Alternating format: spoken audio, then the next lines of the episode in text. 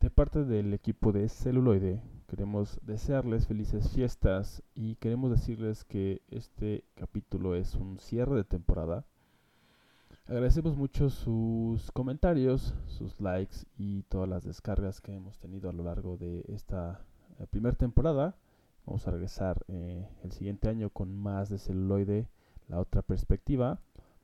Y les dejamos ahora algo de una reseña, que es algo que, está, que estamos implementando. Van a ser las reseñas Raw Review o reseña en crudo, donde intentaremos hacer la reseña de una película que acabamos de ver en el cine, pero sin estar como con un análisis tan profundo, sino como más bien de las primeras impresiones y de sobre todo los sentimientos o eh, los temas que evocaron. Esperemos que les guste y eh, gracias por escucharnos. Nos vemos en el otro año en la segunda temporada de Celuloide. Gracias.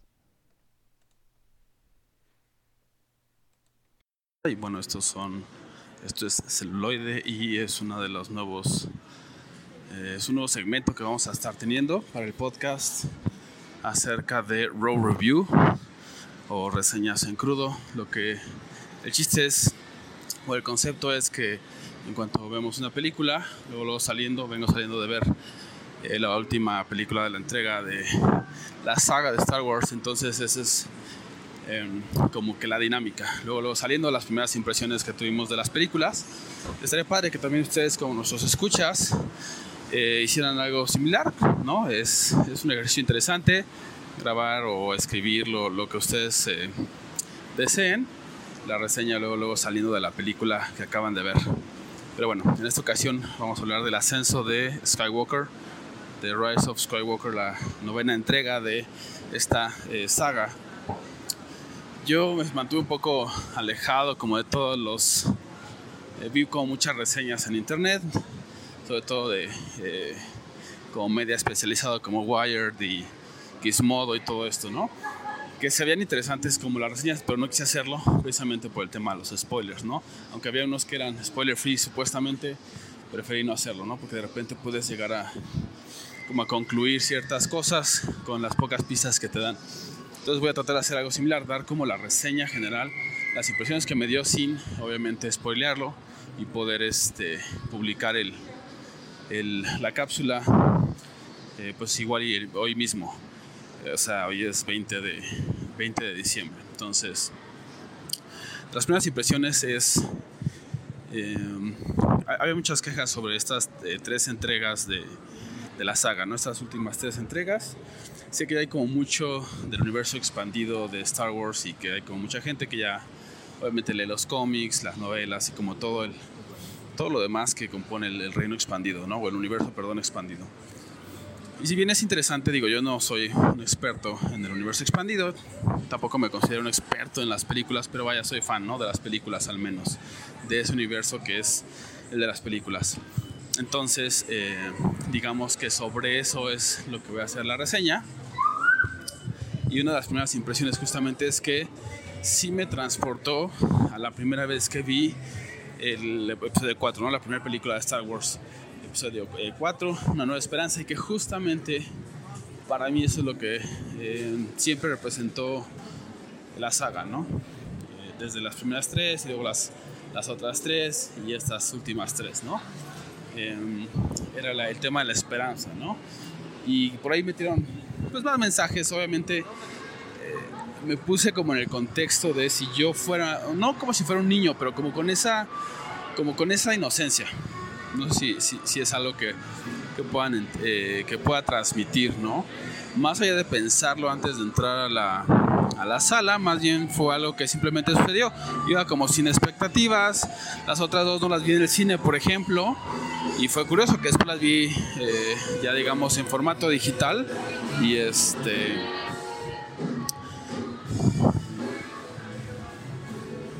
Voy a dejar que pase todo esto porque estoy caminando por la plaza y hay como mucho ruido. Entonces decía, eh, si bien no fue como un ejercicio que yo haya planeado, simplemente como que se dio natural, iba sin expectativa, las otras películas las vi sin eh, en formato digital, no las vi en el cine, digamos, en la pantalla grande. Y la primera, pues sí, como que siento que, creo que les pasa a todas las primeras, incluso de la, primer, la primera, la, el episodio 4, es un poco floja. Obviamente fue la primera de toda la saga y obviamente por eso es que pues tiene como mayor impacto, ¿no? Y por eso también muchos la recordamos, pero realmente la ponemos en contexto con las otras dos y es un poco floja. Lo mismo que la amenaza fantasma y lo mismo que eh, el despertar de la fuerza, no recuerdo cuál es la, la primera de esa saga, ahorita se me, se me fue el nombre. Pero sí es, es como eso. Y justamente la segunda es para mí siempre la que empieza como la trama ya como tal y empieza como, digamos, los, los este, chingadazos y todo esto, ¿no? Entonces creo que en todas las, eh, las trilogías, o en las tres trilogías pasa lo mismo. Y en la tres remata nuevamente, pues como es el fin, te queda pues esa como nostalgia, pero también la verdad es que mucha emoción. Eh, tiene como varios momentos que son muy muy buenos eh, de combate, ¿no? de drama, de comedia, que es algo que ha estado desde el inicio, ¿no? Obviamente lo, han como exacerbado, por ejemplo, el tema de, de, la comedia un poco más en las últimas, ¿no? Desde el episodio 1 al 3 y luego obviamente de la 7 de la 7 eh, a esta, ¿no? A la 9. Y pues es interesante justamente eso. Y bueno, les decía que yo me sentía como un poco como cuando vi la primera, ¿no? En el sentido que era como esa impresión, como esa ese maravillarse, eh, como meterse en la historia. Y también meten como por ahí, hay muchas cosas para quienes, pues les digo, a lo mejor son fans sobre todo de las películas, no tanto de los cómics. Porque pues sí hay como mucha diferencia, obviamente. Entonces, este pues si son fans de los cómics, pues yo creo que no les va a hacer tanto sentido. Si son como fans hardcore, a lo mejor tampoco. Pero yo creo que, que es una muy buena entrega. Creo que, que, cumple como con los puntos necesarios para ser, ¿no? Como parte de la trilogía. Y pues obviamente entendiendo, como les digo, que es adaptado a los tiempos modernos, ¿no? O sea, no, no va a ser ni lo que fue en los 70s, 80s, ni lo que fue en los que fue 2000 la, la otra parte. Obviamente tiene que ser algo contemporáneo, pero a la vez como es un, un universo en sí mismo, pues justamente creo que a mi parecer, en mi punto de vista, sí lo cumple. ¿no? Tiene como ese feeling, como ese tema subyacente que está desde, desde la 4, ¿no? desde una nueva esperanza que es el tema como filosófico y como espiritual, ¿no? De estas dos fuerzas tratando de encontrar como un balance, ¿no? Los Jedi y los Sith. Entonces creo que sí lo manejan bien en ese sentido y meten como todo lo demás que también amamos, como el tema de los scoundrels, ¿no? Como Han Solo y todo esto. Y, el tema de las eh, peleas de naves. como les digo, por ahí los, momentos dramáticos. Creo que sí, al, al final los momentos dramáticos no son tantos. Eh, y creo que es por el tema de la, del trama, de la trama o del arco argumentativo. Entonces, creo que por eso no metieron más, pero creo que los que tuvo fueron eh, buenas, aunque de repente obviamente sientes como que, que van como muy a prisa. Creo que esa es una de las cosas que, que a lo mejor eh, no quedó tan bien en cuanto a tiempo, ¿no?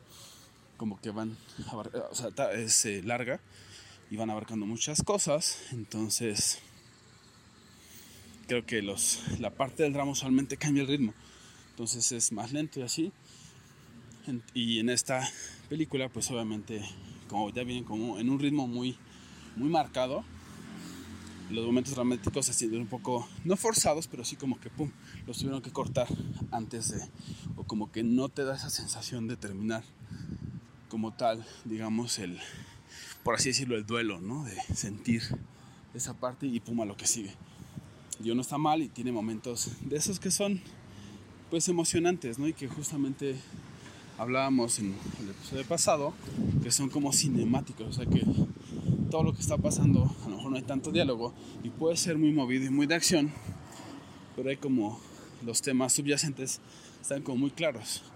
Entonces de repente con alguna sola imagen o alguna solo eh, rostro, ¿no? Más bien, como algún solo gesto de los actores o de las actrices, todo eso cobra sentido y es lo que habían venido pues entregando desde, digo, desde las primeras tres, ¿no?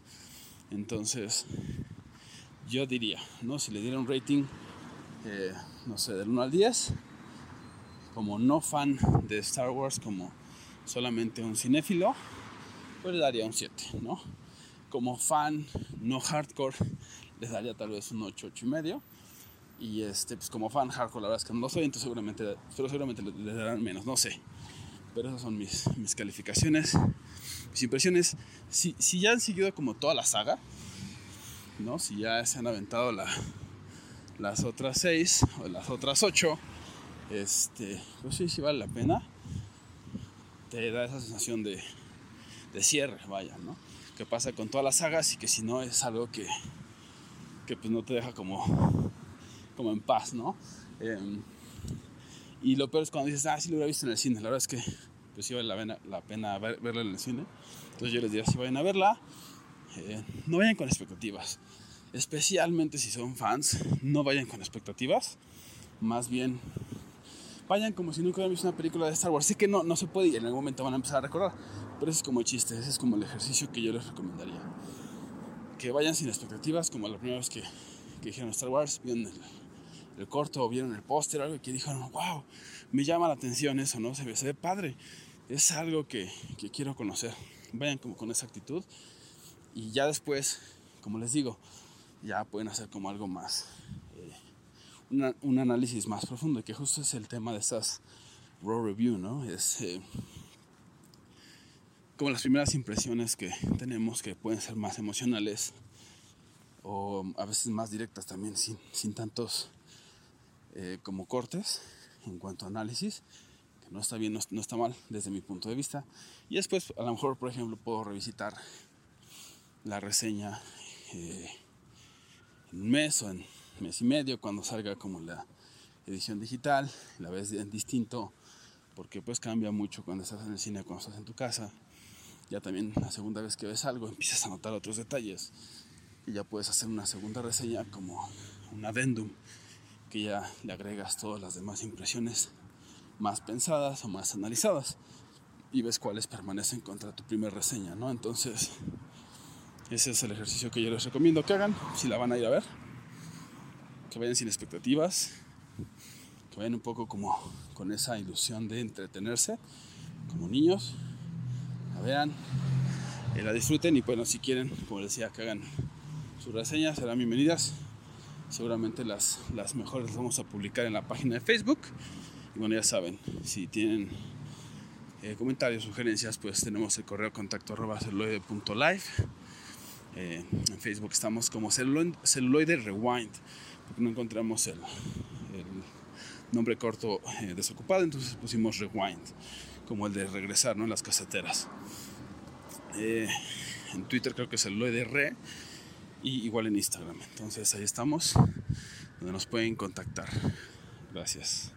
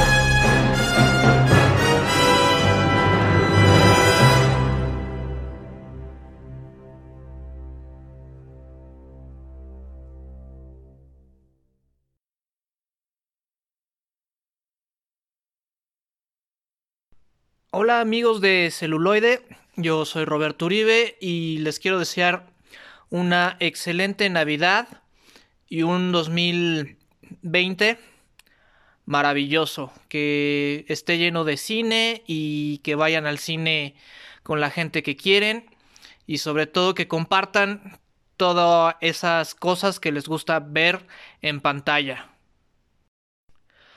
Bueno, pues para estas vacaciones, aprovechando que vamos a cerrar temporada y que está haciendo bastante frío, yo les quiero dejar mis primeras impresiones de The Witcher, que es la nueva serie que salió hace unos días en la plataforma de Netflix, este, protagonizada por nuestro Superman o el último Superman que renunció para darle paso a esta serie que promete, o bueno, prometió ser igual o mejor que Juego de Tronos. Y hasta el capítulo 2 que yo la he visto, la verdad es que tiene muy buena fotografía, la historia llega a atraparte y tiene momentos muy muy cómicos, sobre todo en el capítulo 2 con un bardo. Digo, no les quiero adelantar mucho, pero eso la verdad me sacó unas carcajadas. Este tiene buena coreografía en las peleas. Ahí hay unos pequeños detalles que, que podrían quedar mejor. Y tiene bastante fanservice para los que conocen el videojuego. Tiene mucho lore de, de esta serie de videojuegos homónima, o sea, de Witcher o Brujero, ¿no? Como se traduciría de manera literal. Entonces, pues si tienen mucho frío, no tienen ganas de salir estas vacaciones, les recomiendo que se echen el maratón de The Witcher. Son ocho episodios bastante entretenidos hasta el momento. Y hasta la próxima. A humble graced a ride along along came this song. From when the White Wolf fought a silver-tongued devil, his army of elves at his hooves did they revel. They came after me with masterful deceit, broke down my lute and they kicked in my teeth, while the devil's horns minced our tender meat, and so cried the witcher, he can't be bleed. Toss a coin to your witcher, O Valley of Plenty, O Valley of Plenty, oh. Toss a coin to your witcher, O Valley of Plenty.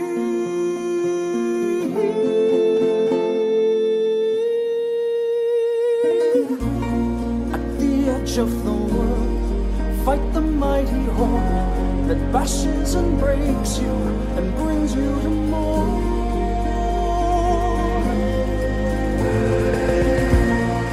He thrust every elf far back on the shelf, high up on the mountain from whence came.